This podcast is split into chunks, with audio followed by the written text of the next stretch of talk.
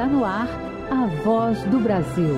As notícias do governo federal que movimentaram o país no dia de hoje. Boa noite. Boa noite para você que nos acompanha em todo o país. Sexta-feira, 1 de março de 2024. E vamos ao destaque do dia. A economia brasileira cresceu 2,9% em 2023. Resultado do PIB, a soma de tudo que foi produzido pelo país, foi divulgado hoje pelo IBGE. Vanessa Casalino. A agropecuária foi o grande destaque. O setor cresceu 15% em 2023, alta puxada pela super safra de grãos, especialmente soja e milho. E também na Voz do Brasil de hoje. Em cúpula de países latino-americanos e caribenhos, presidente Lula defende união e integração entre países da região. E reforça que transição energética deve ser prioridade.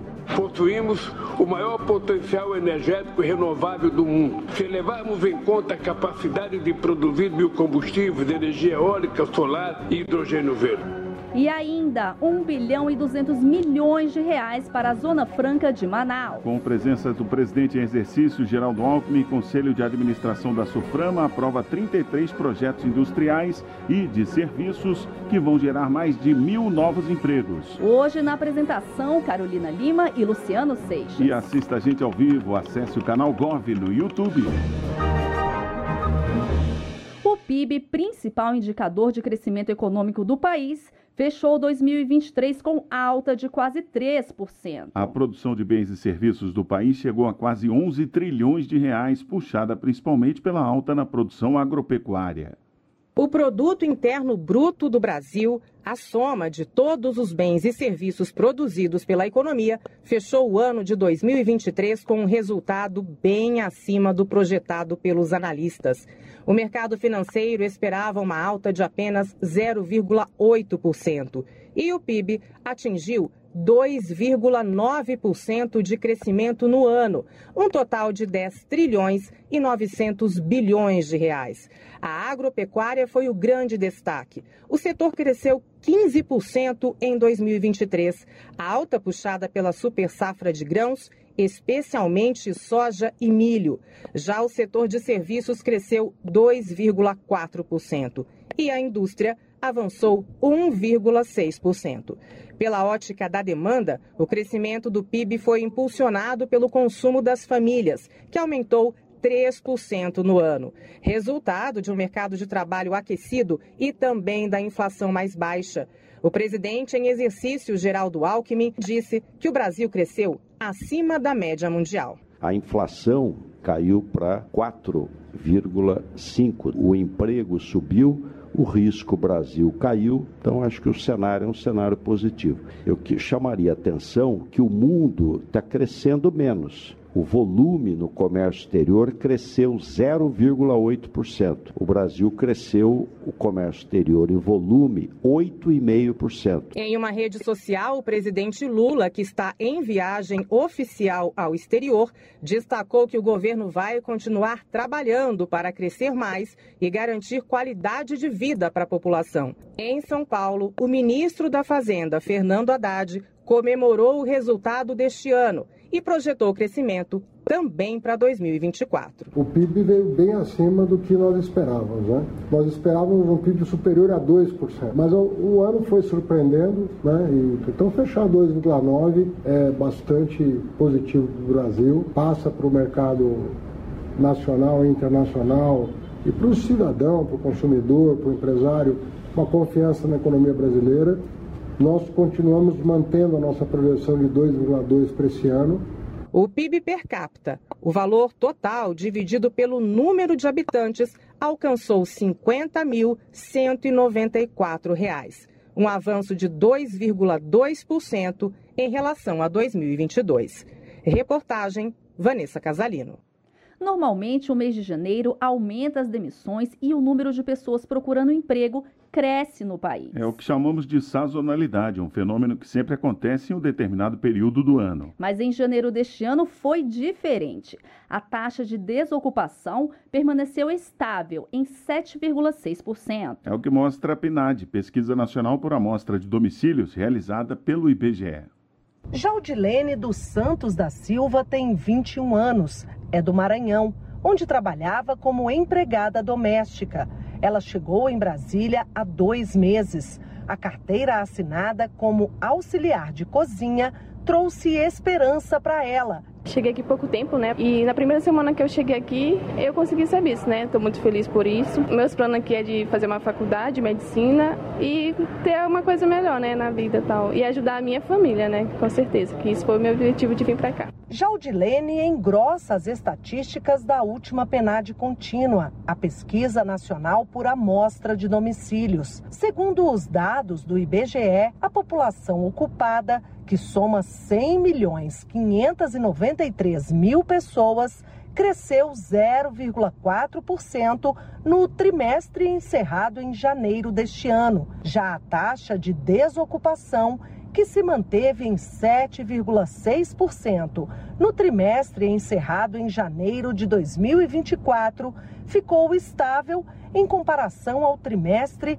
de agosto a outubro de 2023 e é a menor desde 2015. Adriana Bering, coordenadora de pesquisas por amostra de domicílios, explica que no primeiro mês do ano não houve um aumento na taxa de desocupados. Isso decorre do fato que, mesmo com a entrada do mês de janeiro na composição desse trimestre, né, é, onde normalmente há uma tendência, a, é, mesmo que sazonal, de uma expansão do número de desocupados, ou seja, de pessoas procurando trabalho, isso não foi tão intenso agora nesse trimestre encerrado em janeiro de 24. A renda de todos os trabalhos cresceu 1,6% no trimestre, atingindo R$ 3.078.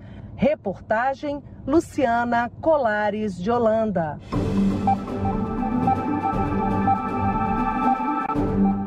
O presidente Lula está em São Vicente, Granadinas, onde participou da cúpula da comunidade de estados latino-americanos e caribenhos. A repórter Luana Karen acompanhou o dia do presidente e traz os detalhes direto do país caribenho. Boa noite, Luana. Boa noite, Luciano, Carolina e boa noite aos ouvintes da Voz do Brasil. Bom, além das reuniões da oitava cúpula da comunidade de países latino-americanos e caribenhos, a CELAC, o presidente Lula teve encontros privados com chefes de Estado e de governo nesta tarde. Com o presidente da Venezuela, Nicolás Maduro, foram tratados de temas regionais, como o combate conjunto aos garimpeiros que ocupam ilegalmente áreas de indígenas da etnia Yanomami nos dois países. Com o presidente da Bolívia, Luiz Arce, Lula discutiu investimento em gás, produção de fertilizantes e obras de infraestrutura para a integração entre os países. O presidente ainda se reuniu com o secretário-geral das Nações Unidas, Antônio Guterres. Na parte da manhã, Lula foi o segundo a discursar na reunião plenária da oitava cúpula da Comunidade de Países Latino-Americanos e Caribenhos. Vamos ouvir como foi. No discurso à comunidade de estados latino-americanos e caribenhos, o presidente Lula disse que uma das prioridades dos países deve ser o combate à fome. Segundo a Comissão Econômica para a América Latina, dos 660 milhões de latino-americanos e caribenhos, 180 milhões de pessoas não possuem renda suficiente para suas necessidades básicas e 70 milhões ainda passam fome. O presidente defendeu a união da CELAC para uma atuação em conjunto nos fóruns de debate e negociações internacionais Outra prioridade apontada por Lula para os 33 países que fazem parte da comunidade é a transição energética e o desenvolvimento sustentável. O desenvolvimento sustentável e a transição energética são uma urgência do nosso tempo e uma oportunidade para todos nós.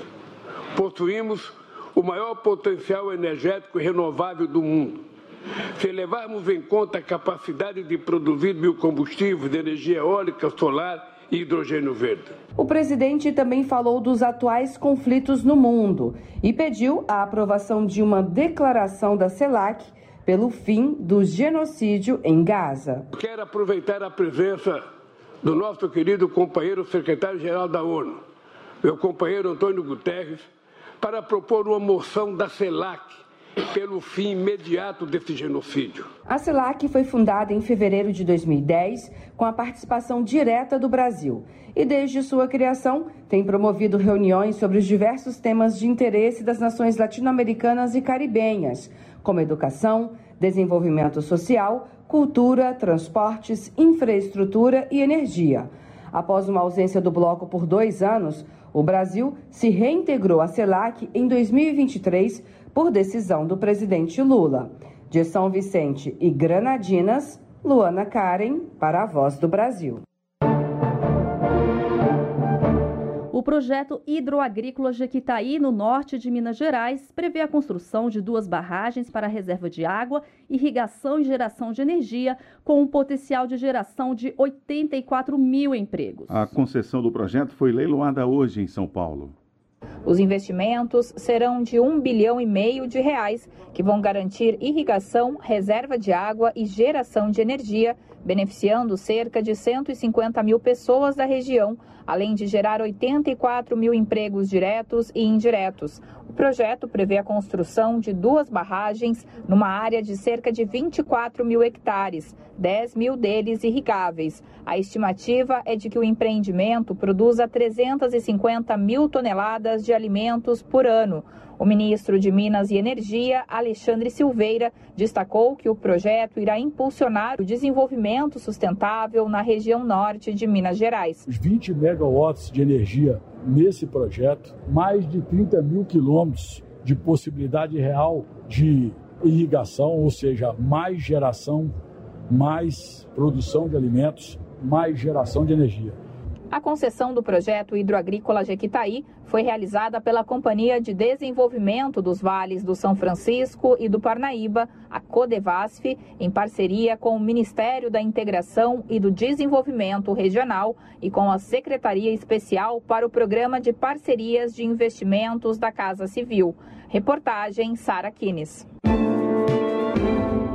A Zona Franca de Manaus vai receber 1 bilhão e 230 milhões de reais em investimentos para projetos industriais e de serviços. A expectativa é que mais de mil empregos sejam criados em três anos. O faturamento pode chegar a 6 bilhões de reais. O anúncio foi feito hoje durante a reunião do Conselho de Administração da Superintendência da Zona Franca de Manaus, pelo presidente em exercício e ministro do Desenvolvimento, Indústria, Comércio e Serviços, Geraldo Alckmin o presidente em exercício e ministro do Desenvolvimento, Indústria, Comércio e Serviços, Geraldo Alckmin, anunciou nesta sexta-feira um investimento de mais de um bilhão de reais na Zona Franca de Manaus para 33 novos projetos industriais e de serviços. O anúncio foi feito durante a primeira reunião de 2024 do Conselho de Administração da Superintendência da Zona Franca de Manaus. Segundo Alckmin, a expectativa é de criação de mais de mil novos empregos. Foram aprovados 33 projetos industriais, totalizando um investimento de 1 bilhão 230 milhões de reais, que gerarão 1.084 postos de trabalho e uma expectativa de faturamento de 6,4 eh, bilhões eh, de reais. A gente fica muito feliz de ver o crescimento aqui do polo industrial. Também presente na reunião, o ministro do Empreendedorismo, da Microempresa e da Empresa de Pequeno Porte, Márcio França, destacou o impacto social e econômico dos pequenos empresários na Zona Franca de Manaus. 200 mil pessoas têm como sua principal atividade uma atividade de empreender aqui em Manaus.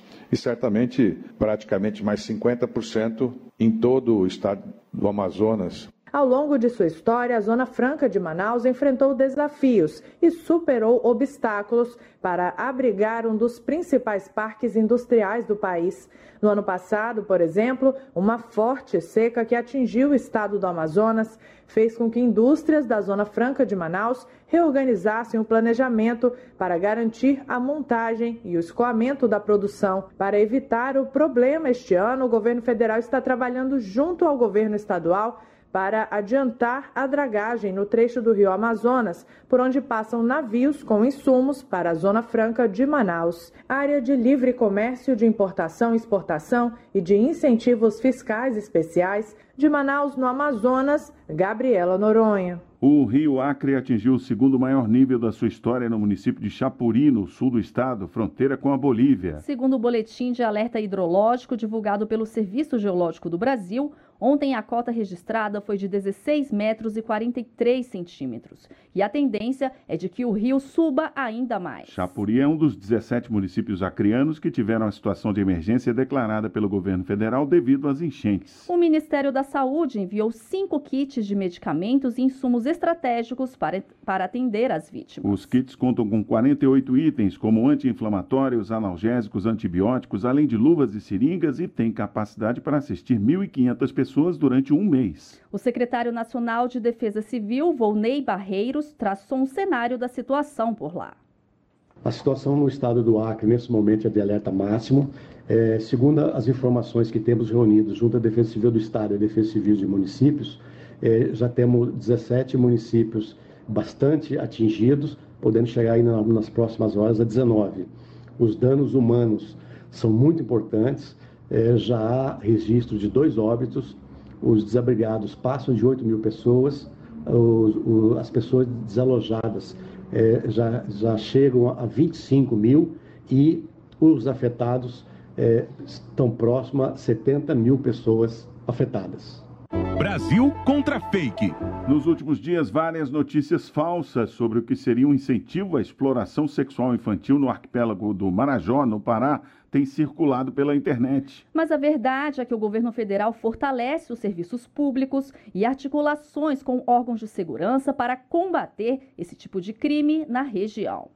O arquipélago do Marajó, no Pará, tem sido alvo de mentiras que dizem que a região é um local de exploração sexual de crianças e adolescentes, com incentivo do governo federal. Esses boatos, divulgados pela internet, são falsos e criminosos e prejudicam a população marajoara. Em contrapartida, o governo federal tem implementado medidas concretas para promover a cidadania na região, como explica Silvio Almeida, ministro dos Direitos Humanos Humanos e Cidadania.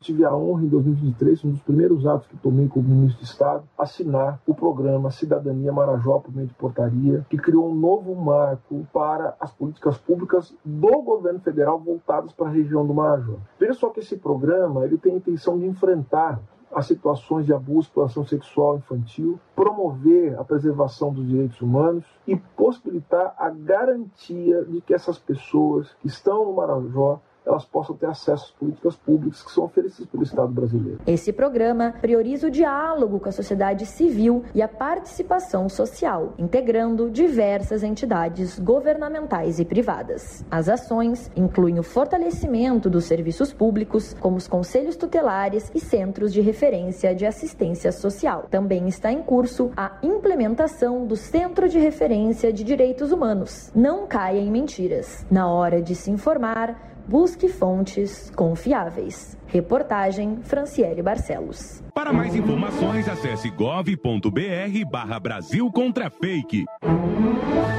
Atenção, amanhã, sábado, é dia de tirar 10 minutinhos para fazer uma varredura em casa em busca de possíveis focos do mosquito da dengue. Será o dia D contra a dengue, dia de olhar todos os cantinhos que possam ter água parada, desde aquela tampinha de garrafa que pode estar jogada no quintal até os ralos dos banheiros que possam estar acumulando água. Dia de fiscalizar os pratinhos de planta, de tampar a caixa d'água. Tudo para combater o mosquito, que já causou mais de um milhão de casos da doença este ano. Era um dia comum de fevereiro quando a empresária Nayara Bezerra, que mora em Brasília, acordou se sentindo fraca, indisposta e sem apetite. Logo depois vieram a febre alta, enjoo e dores no corpo. Os sintomas persistiram por 10 dias até que ela resolveu procurar um médico. É uma moleza, é, é horrível. Você não consegue se alimentar, você não tem força para levantar. Tudo que você coloca na boca amarga, é como. É horrível. Eu não conseguia comer e fiquei por um bom tempo. Em apenas dois meses, o Brasil já ultrapassou a marca de um milhão de casos de dengue. Desde o início do ano, foram registradas mais de 200 mortes pela doença e pelo menos 600 estão em investigação. Neste sábado, dia D contra a dengue, o Ministério da Saúde, em parceria com estados e municípios, vai formar uma verdadeira força-tarefa em cada canto do país para combater e eliminar os focos do mosquito Aedes aegypti. Essa semana, quando o Ministério divulgou a mobilização, a ministra Nízia Trindade afirmou que serão realizadas ações para orientar a população sobre os cuidados para evitar a disseminação da doença. O GAD vai reforçar isso, o controle dos focos, é, toda essa questão de cuidado que envolve todos os poderes e envolve também a responsabilidade das cidadãs e dos cidadãos. Essa é uma mensagem muito importante. Até agora, seis estados já decretaram situação de emergência por causa da dengue. Acre, Goiás, Minas Gerais, Espírito Santo, Santa Catarina, Rio de Janeiro e o Distrito Federal, além de 154 municípios. Reportagem Jéssica Gonçalves.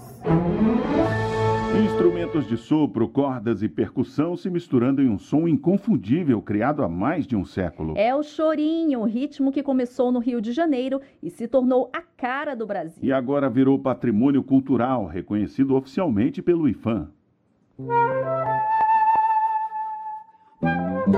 O choro ou chorinho, consagrado por nomes como Chiquinha Gonzaga, Pixinguinha e Jacó do Bandolim, tem seus primeiros registros no Brasil por volta de 1870. Com origem marcada nas rodas do Rio de Janeiro, o choro é resultado das trocas culturais entre Américas, África e Europa. Os músicos brasileiros incorporaram instrumentos de tradição portuguesa, como o cavaquinho e o violão.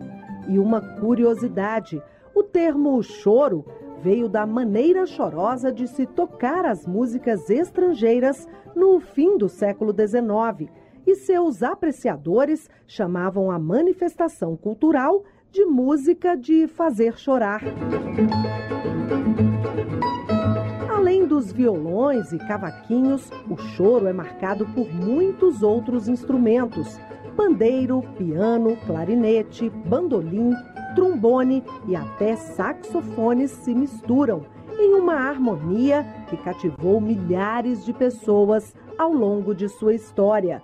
E agora o choro é oficialmente Patrimônio Cultural do Brasil. O pedido de reconhecimento foi feito pelo Clube do Choro de Brasília, pelo Instituto Casa do Choro do Rio de Janeiro e pelo Clube do Choro de Santos, além de abaixo assinados realizados em todo o país.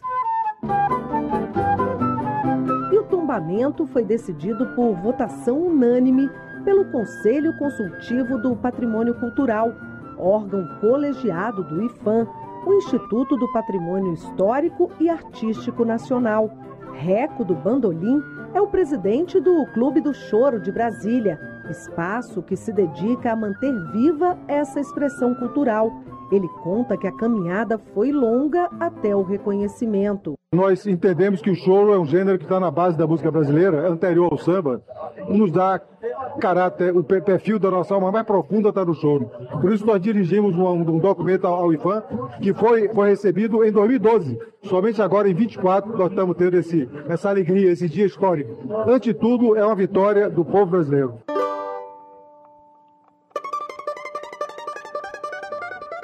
Partir de agora, com reconhecimento, serão desenvolvidas políticas públicas para a salvaguarda do choro, como explica Leandro Graz, presidente do IFAM.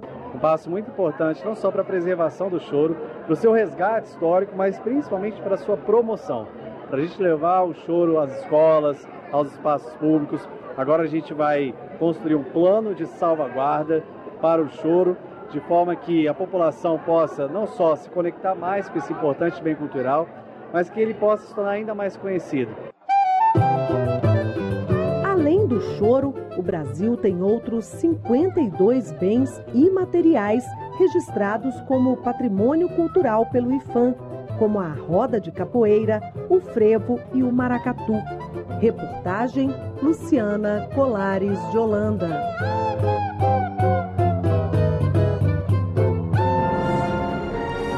Foram as notícias do governo federal. Uma realização da Secretaria de Comunicação Social da Presidência da República. Com produção da Empresa Brasil de Comunicação. Fique agora com as notícias do Poder Judiciário e do Congresso Nacional. Boa noite e um bom fim de semana. Boa noite para você e até segunda. A Voz do Brasil. Governo Federal.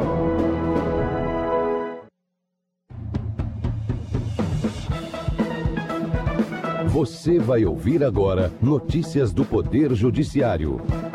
STF marca retomada de julgamento sobre porte de drogas para consumo pessoal. STJ reafirma que prisão preventiva não pode ser decretada apenas com base na falta de localização do réu. TSE mantém multa solidária a Fernando Haddad por propaganda irregular. Boa noite, eu sou Ariana Fonseca. E eu sou Walter Lima. Supremo Tribunal Federal vai dar continuidade na próxima sessão plenária ao julgamento do recurso que discute se o porte de drogas para consumo próprio pode ou não ser considerado crime. Também deve ser fixado critério objetivo sobre qual quantidade de maconha deve diferenciar o tráfico do porte.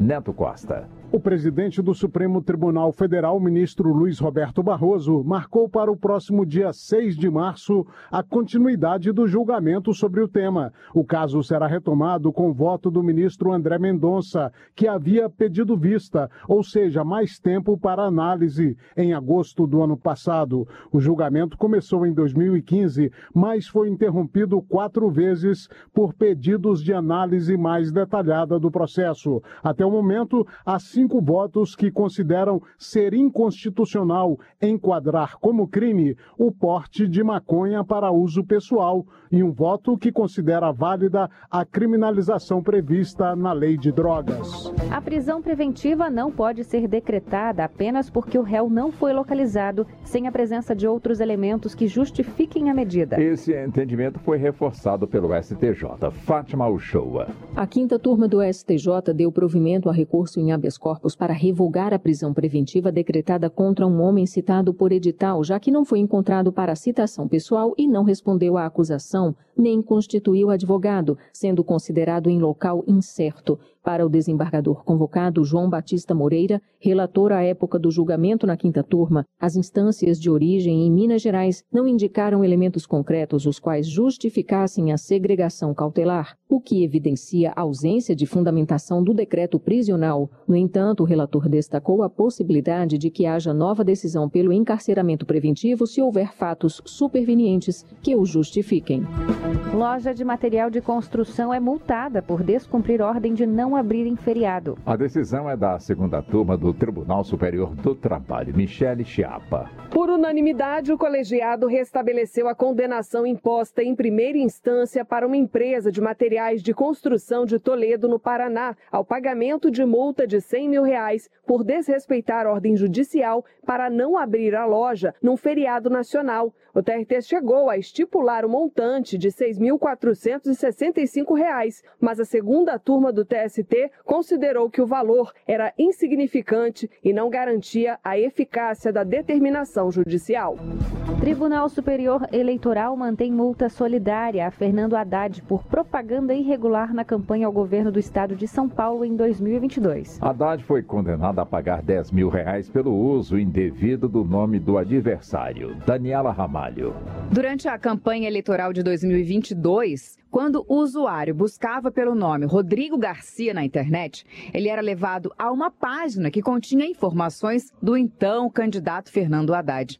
O Tribunal Regional Eleitoral de São Paulo condenou Haddad e a coligação Juntos por São Paulo por propaganda eleitoral irregular, realizada por meio de link pago e patrocinado. O plenário do TSE confirmou a condenação por maioria de votos.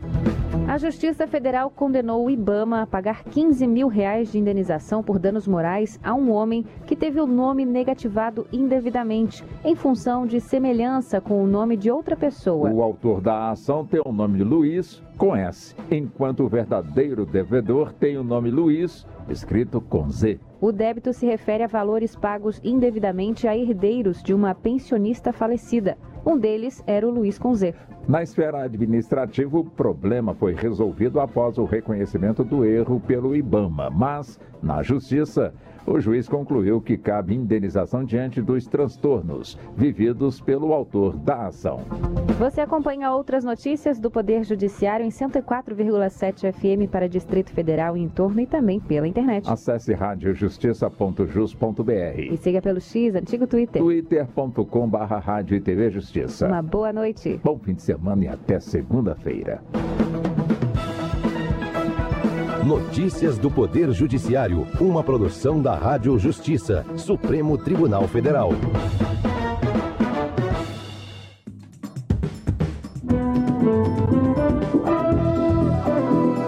Está no ar o Jornal do Senado. Eu sou Paula Groba. E eu sou Ricardo Nacaoca. E estes são os destaques de hoje do Jornal do Senado, que começa agora. O Congresso vai analisar resoluções do TSE sobre o uso da inteligência artificial nas eleições. Avança a proposta que dá prioridade à indústria verde no financiamento de exportações. Em audiência no Senado, especialistas fazem alerta sobre doenças inflamatórias intestinais. Boa noite. Boa noite. O presidente do Senado, Rodrigo Pacheco, afirmou que o Congresso Nacional vai analisar as resoluções da Justiça Eleitoral sobre o uso de inteligência artificial nas eleições. O Senado analisa uma proposta para regular o uso da IA no país. O Tribunal Superior Eleitoral proibiu o uso de vídeos e áudios manipulados e vai punir as plataformas que não retirarem conteúdo com notícias falsas e discurso de ódio.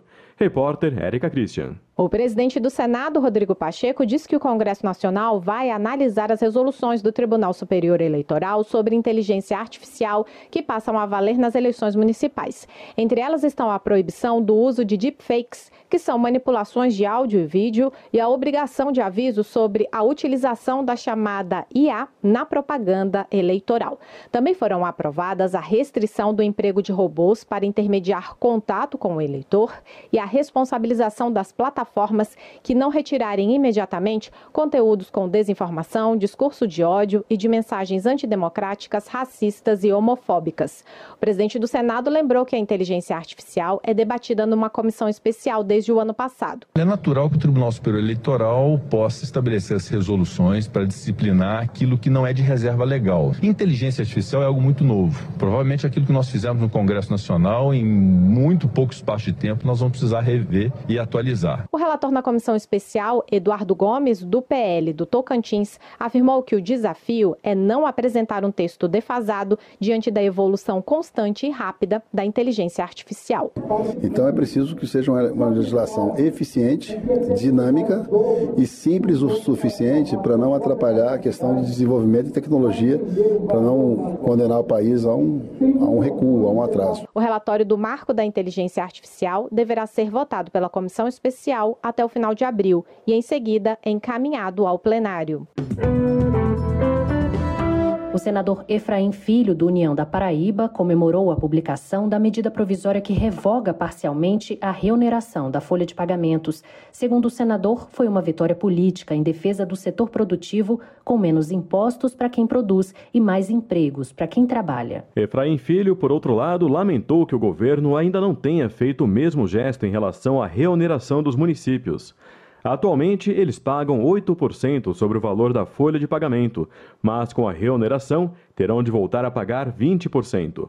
O senador lembrou que o governo busca o déficit zero e, para isso, reclama de medidas compensatórias, mas ressaltou que o Congresso já fez sua parte em relação a essas medidas. Aprovamos aqui nesse plenário o PL do CAF, taxação das bets online, taxação das offshores, taxação das, dos fundos exclusivos, mudança de regras do ICMS, novo arcabouço fiscal, reforma tributária.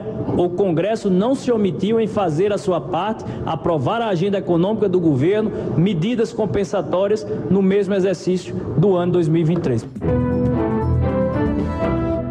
A indústria verde terá prioridade no financiamento de exportações em toda a cadeia produtiva. A medida está prevista em um projeto aprovado pela Comissão de Relações Exteriores do Senado. Além de menores taxas de juros, essas empresas vão contar com prazos maiores de empréstimo.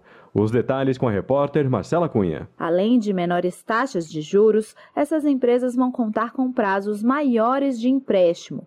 O autor, senador Renan Calheiros, do MDB de Alagoas, defende que o Brasil tem grande potencial para se tornar o líder global nas exportações de produtos com selo sustentável. Já o relator, senador Humberto Costa, do PT de Pernambuco, acredita que a medida também vai servir como estímulo para as indústrias voltadas ao mercado interno adotarem tecnologias mais limpas. Quanto mais comuns se tornem as tecnologias e os métodos sustentáveis entre nossas empresas exportadoras, mais acessíveis e disseminadas também serão essas tecnologias e métodos para o Parque Industrial Nacional como um todo. No relatório, Humberto Costa optou por ampliar as empresas que terão prioridade nas operações, para além daquelas que adotam técnicas sustentáveis, como as que fornecem os bens de capital e insumos. O objetivo é favorecer todos os que contribuem com o meio ambiente em toda a cadeia produtiva. O projeto segue para a Comissão de Assuntos Econômicos.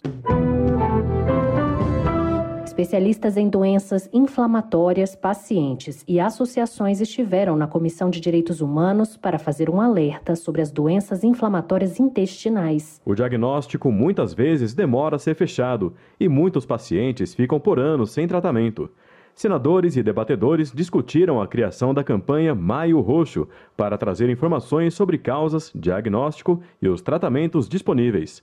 O repórter Luiz Felipe Liázebra conta os detalhes. A iniciativa também pretende arrecadar recursos para investir em programas de pesquisa e tratamento das enfermidades. A presidente da Associação Nacional dos Portadores de Doenças Inflamatórias Intestinais, Patrícia Mendes, ressaltou a importância da distribuição de medicamentos pelo SUS e lembrou os impactos na qualidade de vida dos pacientes que passam anos sem o diagnóstico correto. O primeiro estudo, A Jornada do Paciente, que foi realizado pela BCD em 2017 com o apoio da DI Brasil, apurou que 20% dos pacientes que responderam esperaram mais de três anos pelo diagnóstico.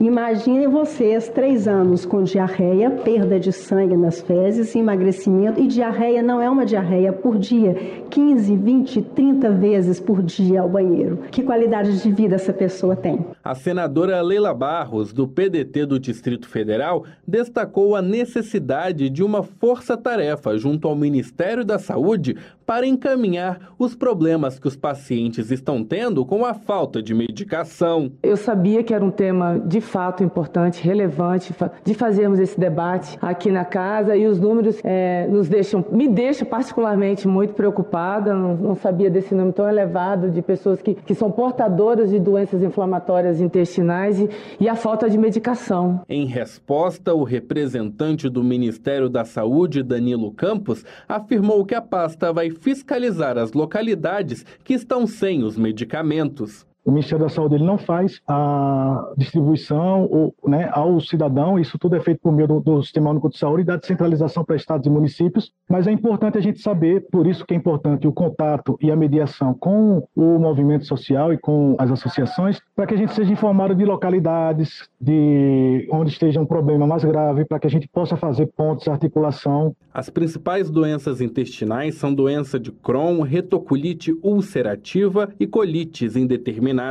Segundo a Sociedade Brasileira de Coloproctologia, a prevalência dessas moléstias alcançou os 100 casos para cada 100 mil habitantes na rede pública em 2020.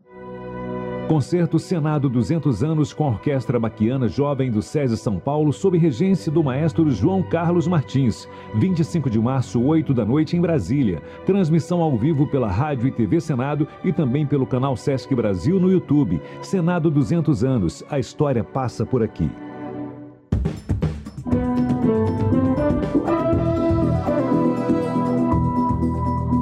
Com trabalhos técnicos de Eliseu Caires, o Jornal do Senado fica por aqui. Acompanhe agora as notícias do Tribunal de Contas da União e da Câmara dos Deputados. Boa noite. Boa noite e um bom fim de semana.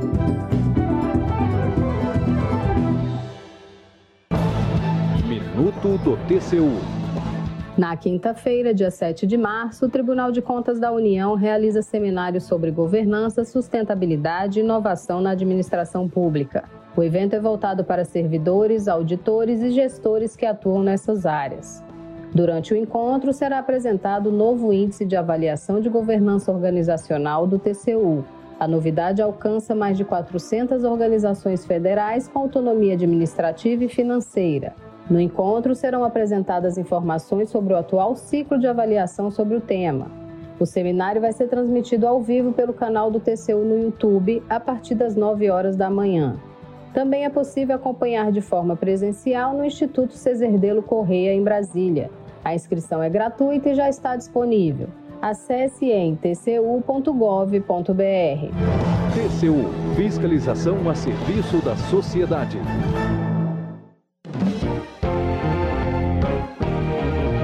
Jornal. Câmara dos Deputados.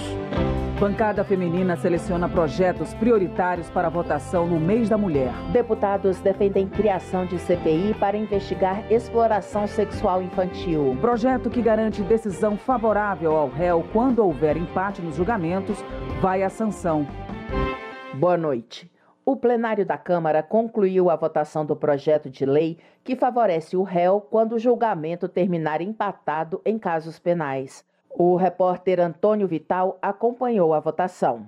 A Câmara dos Deputados concluiu a aprovação de projeto que prevê decisão favorável ao réu quando houver empate nos julgamentos em casos penais ou de processo penal, ou seja, quando se tratar de recursos ou do cumprimento da pena. A proposta também garante a concessão de habeas corpus de ofício pelo juiz ou tribunal, ou seja, mesmo que o juiz ou tribunal não tenham sido provocados pelas partes. Esse habeas corpus, de acordo com a proposta, poderá ser concedido quando o juiz ou tribunal verificarem no curso de qualquer processo judicial que alguém sofre ameaças de violência ou de prisão, o projeto apresentado pelo deputado Rubens Pereira Júnior, do PT do Maranhão, foi aprovado pela Câmara no ano passado e depois foi alterado pelo Senado. Os senadores incluíram um dispositivo que prevê a suspensão do processo em caso de empate até que haja um voto de desempate. Isso valeria para ações no Supremo Tribunal Federal ou no Superior Tribunal de Justiça.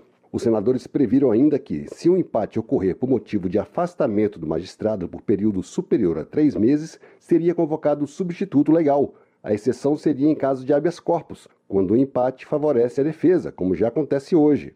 O relator do projeto na Câmara, deputado Elmar Nascimento, do União da Bahia, rejeitou as alterações do Senado com o argumento de que a ausência de um critério único causa insegurança jurídica. O plenário apoiou o parecer e manteve o texto original da Câmara, o que gerou críticas no plenário. O deputado Gilson Marques, do Novo de Santa Catarina, defendeu as alterações feitas pelos senadores. O texto da Câmara, ele diz o seguinte: empatou, imediatamente a indúbio pro réu. Favorece a pessoa que está sendo processada. O Senado disse o seguinte: não, isso vai beneficiar bandido. E o Senado, inteligentemente, fez o seguinte: espera, espera o ministro voltar de férias. Chama o juiz do tribunal. Ah, mas diz o relator, é um perigo. A insegurança jurídica, a demora desses dois, três mais. O perigo é o bandido solto. O projeto foi apresentado com a justificativa de que a Constituição garante a chamada presunção de inocência, ou seja, a absolvição do réu quando não houver provas suficientes para determinar sua culpa. O regimento interno do Supremo Tribunal Federal também prevê decisão favorável ao acusado nos casos de empate em julgamentos de habeas corpus. Foi o que explicou o autor da proposta, deputado Rubens Pereira Júnior. A presunção de inocência é um dos princípios mais importantes da Constituição Federal. Ela que diferencia o nosso papel enquanto sociedade civilizada do estado de barbárie. Ela é garantida em caso de empate quando há julgamento em sede de habeas corpus. Qual é o problema? Há outros recursos penais que não habeas corpus, que em algumas votações ocorre o um empate. E neste caso, o que deve prevalecer? Nós temos temos que prestigiar a presunção de inocência. O projeto que previa decisão favorável ao réu quando houver empate no julgamento seguiu para a sanção presidencial e pode virar lei. Da Rádio Câmara de Brasília, Antônio Vital. Relações Exteriores.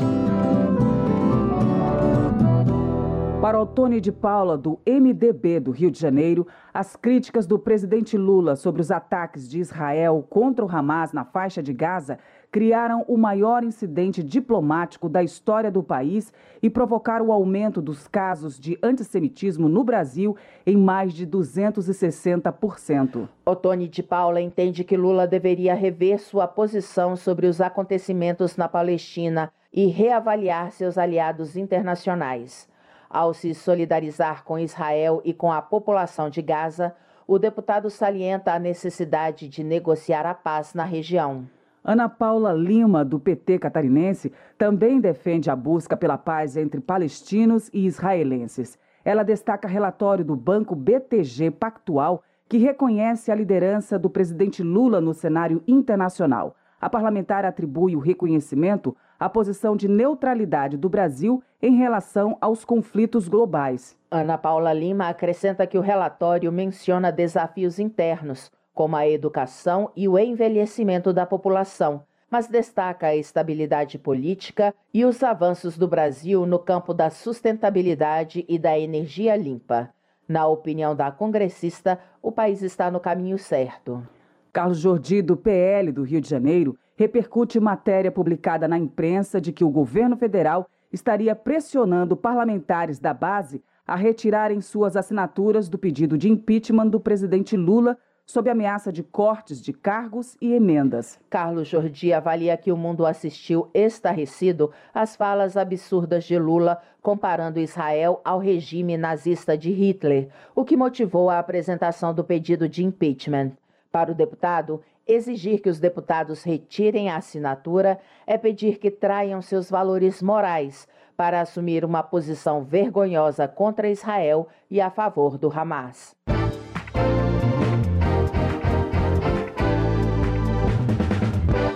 A Câmara dos Deputados aprovou três acordos internacionais do Brasil com outros países nas áreas de previdência, educação e comércio. O repórter Antônio Vital acompanhou a votação. Um dos acordos trata de cooperação educacional com a Mongólia. Assinado em 2015, o texto permite o intercâmbio de professores e estudantes entre os dois países, inclusive a concessão de bolsas de estudo. Todos os três acordos foram aprovados de maneira simbólica pelo plenário, sem votos contrários. A cooperação educacional com outros países foi defendida pela deputada Adriana Ventura, do Novo de São Paulo. Esse acordo o primeiro acordo Brasil-Mongólia, é um acordo internacional de cooperação educacional. Então, cooperação educacional, primeiro, é louvável, qualquer acordo que traga educação no centro. A gente está privilegiando o quê? Trocas de experiências educacionais, trocas de técnicas pedagógicas, troca de material didático, troca de boas práticas. Então, todo acordo educacional é louvável. Também foi aprovado o texto de acordo sobre previdência social entre o Brasil e a Bulgária, assinado em 2016.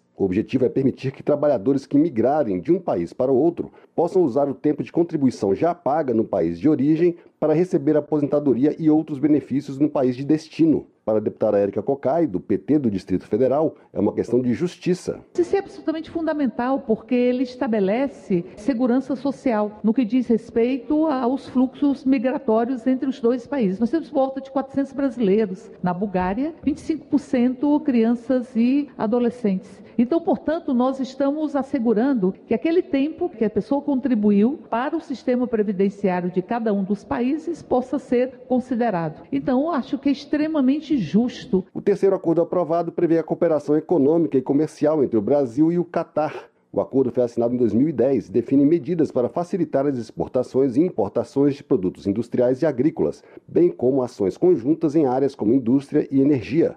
Os três acordos foram enviados para análise do Senado. Eles passam a valer depois de aprovados pelas duas casas do Congresso. Da Rádio Câmara de Brasília, Antônio Vital. Agricultura. Bibo Nunes, do PL do Rio Grande do Sul, se diz indignado com a realização de uma sessão solene a pedido do PT para homenagear os 40 anos do movimento dos trabalhadores rurais sem terra. Bibo Nunes acusa integrantes do MST de cometer crimes graves, como invadir propriedades produtivas, destruir laboratórios da Embrapa e degolar um cabo da Polícia Militar Gaúcha durante conflito em Porto Alegre. Já Reginete Bispo, do PT Gaúcho, elogia o MST e as comunidades quilombolas pela luta em favor da reforma agrária e do direito à terra.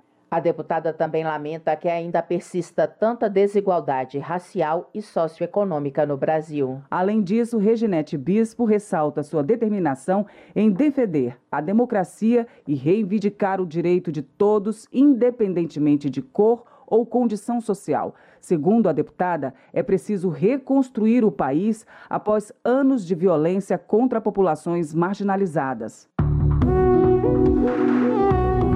Política.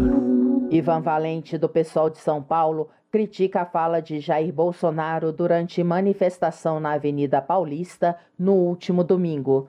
Na avaliação do deputado, o ex-presidente tentou normalizar os atos golpistas de 8 de janeiro, além de pedir anistia para os presos na invasão das sedes dos três poderes. Ivan Valente enfatiza a necessidade de se fazer justiça para garantir que eventos antidemocráticos como aquele não se repitam. Ele também defende a condenação dos manifestantes, do ex-presidente Bolsonaro e de seus aliados por tentativa de golpe contra o regime democrático. Já Sargento Gonçalves, do PL do Rio Grande do Norte, repudia a esquerda por, segundo ele, tentar demonizar e criminalizar os manifestantes que estiveram na Avenida Paulista no domingo, chamando-os de golpistas. O parlamentar afirma que a verdadeira ameaça à democracia está na ação de ministros do Supremo Tribunal Federal. Sargento Gonçalves critica decisões do STF por entender que é injusto condenar a 17 anos de prisão pessoas que participaram dos atos de 8 de janeiro e, ao mesmo tempo, perdoar multas milionárias de corruptos investigados e condenados pela Justiça. Na avaliação de Ana Pimentel, do PT de Minas Gerais, é inadmissível o governador Romeu Zema participar da manifestação golpista de apoio ao ex-presidente Jair Bolsonaro e deixar a população mineira à mercê da dengue. Ana Pimentel denuncia a gravidade dos cortes feitos pelo governador aos recursos para o combate às doenças transmitidas por mosquitos, gerando uma crise sanitária em Minas Gerais e levando mais de 70 municípios a decretarem situação de emergência. Por sua vez, Mariana Carvalho, do Republicanos do Maranhão, celebra o sucesso da manifestação realizada no último domingo em defesa de Jair Bolsonaro. Ela define o ato na Avenida Paulista como histórico e ressalta o poder de liderança do ex-presidente na defesa da família, dos valores cristãos e da verdade. Mariana Carvalho também critica a Prefeitura de Imperatriz, no Maranhão. De acordo com a congressista, a gestão municipal não vem cumprindo promessas de campanha. Ela denuncia a falta de investimentos em pavimentação das estradas e de medicamentos e outros materiais nos postos de saúde do município. Luiz Felipe de Orleans e Bragança, do PL de São Paulo, destaca que levantamento feito por seu gabinete aponta que 164 requerimentos de informação feitos por deputados não foram repassados ao executivo.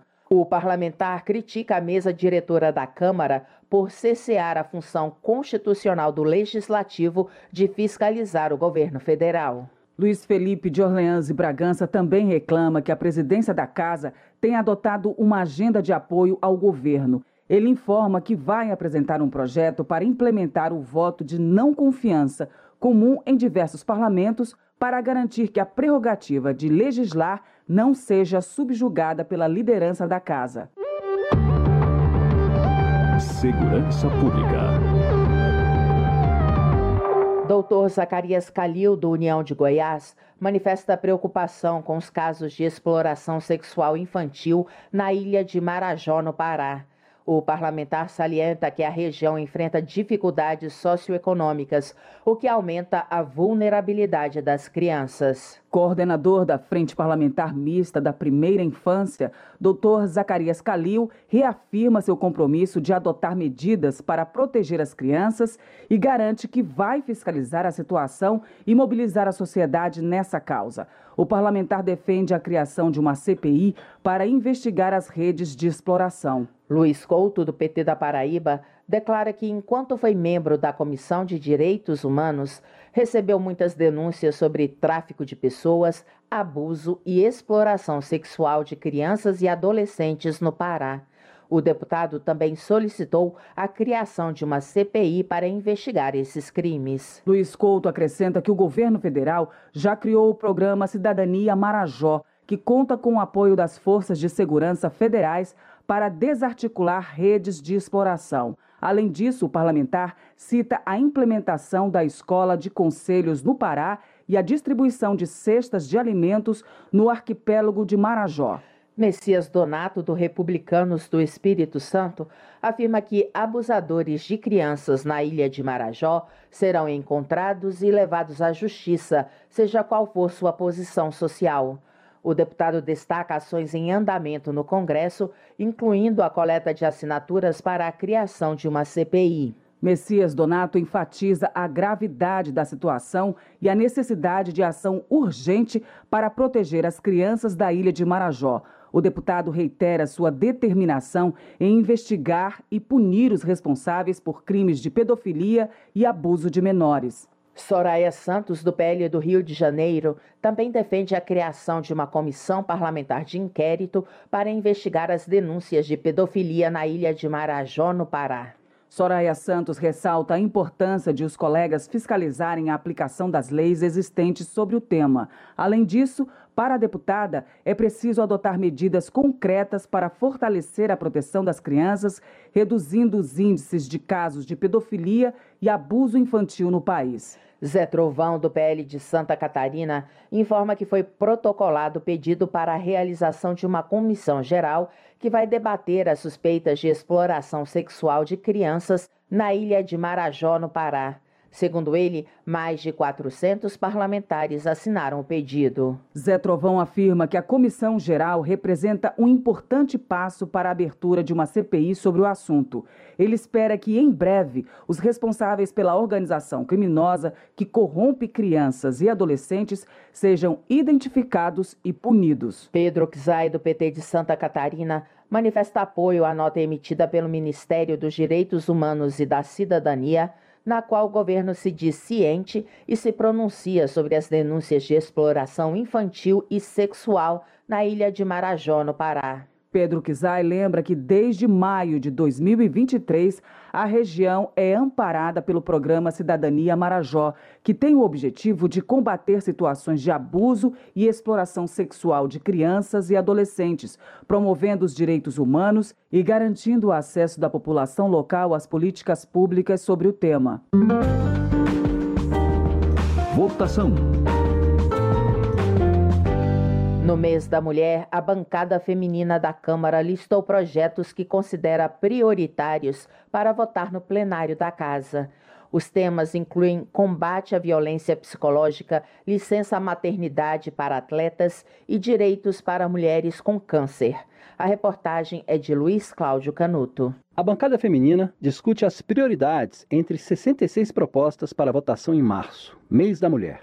Em reunião, as parlamentares selecionaram 18 propostas, uma por partido. Entre elas estão a que inclui um agravante no crime de violência psicológica contra a mulher, quando cometido mediante uso de inteligência artificial, uma proposta sobre licença maternidade para atletas profissionais, outra que regula as condições de trabalho de mulheres com câncer de mama e uma que trata de direitos das mulheres que sofreram perda gestacional. Para falar das prioridades para 2024, a bancada feminina também recebeu a ministra das Mulheres, Cida Gonçalves, que apresentou o relatório com as principais ações articuladas pela pasta em 2023. Entre elas, a aprovação pelo Congresso e sanção presidencial da Lei da Igualdade Salarial entre Homens e Mulheres, investimentos em 40 novas unidades da Casa da Mulher Brasileira, que atenderam mais de 197 mil mulheres no ano passado, a retomada de programas como o Brasil Sem Misoginia, o Mulher Viver Sem Violência e o Pacto Nacional de Prevenção aos Feminicídios, além da reestruturação do Ligue 180 que recebeu 568 mil ligações em 2023. A ministra Cida Gonçalves ressaltou a importância da parceria entre o Ministério e o Legislativo. Nessa bancada feminina, dentro do Congresso, junto com vários parceiros, garantiram